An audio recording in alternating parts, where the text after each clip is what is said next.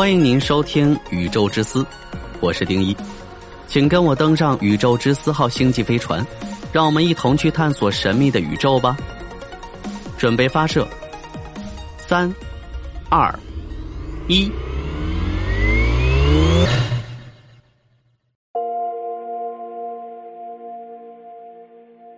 当涉及到对现实的理解，我们要从绝对的角度去思考。怎样才能理解这个悖论呢？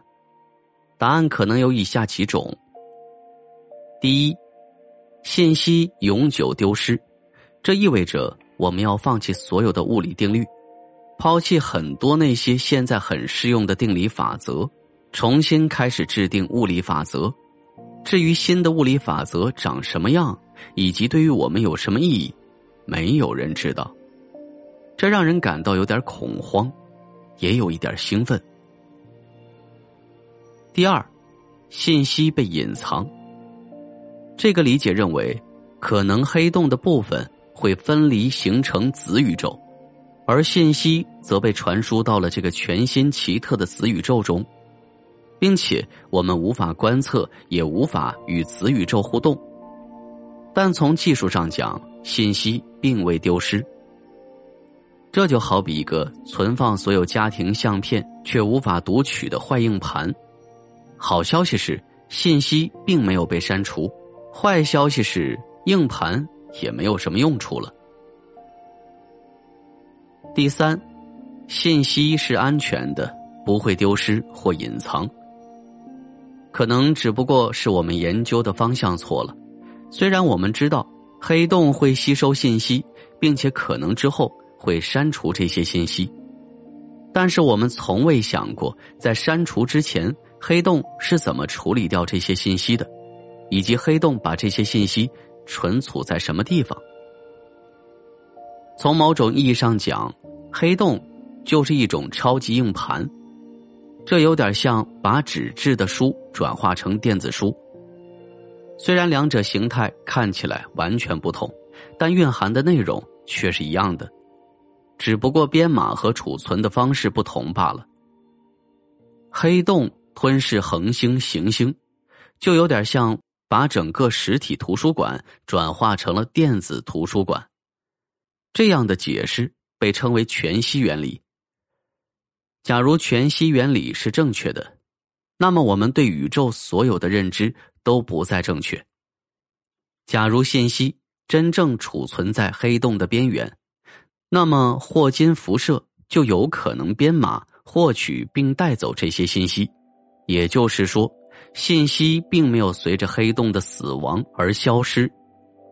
既然如此，我们也无需重新制定物理法则，信息悖论就解决了。但是，我们还是需要从基础的层面改变对现实世界的理解。如果任何掉进黑洞的东西都被储存在事件世界中，这基本上意味着三维物体会被编码记录在二维平面上。这个过程有一个专门的名字——全息投影。全息投影类似三 D 影像，即在一块塑料片上编码三维的影像。黑洞就像全息投影，是因为其内部所有的事物都编码在事件世界。在黑洞内部生活的路人甲的体验是正常的三维生活，但是黑洞外部我们看到的路人甲却是黑洞表面的二维图片。这听起来是有违常理的，但是黑洞是非常极端的物体，也受到了和其他事物一样的规则限制。假如是这样的二 D 到三 D 的疯狂转换适用于黑洞。那么很可能也适用于整个宇宙以及其中的你我。既然生活在黑洞中的人察觉不到自己被编码到了二维平面上，现实中的我们可能也一样。你我可能也是宇宙边缘一个屏幕上的二维影像，这背后蕴含的科学理念很复杂，很奇特，包含有玩具宇宙。弦论，以及很多物质质量，但不管宇宙的真正本质是什么，我们现在只知道宇宙真的很奇特、很复杂，我们需要更加努力，做更多的物理实验才能理解。但是，黑洞可能是了解现实本质的关键。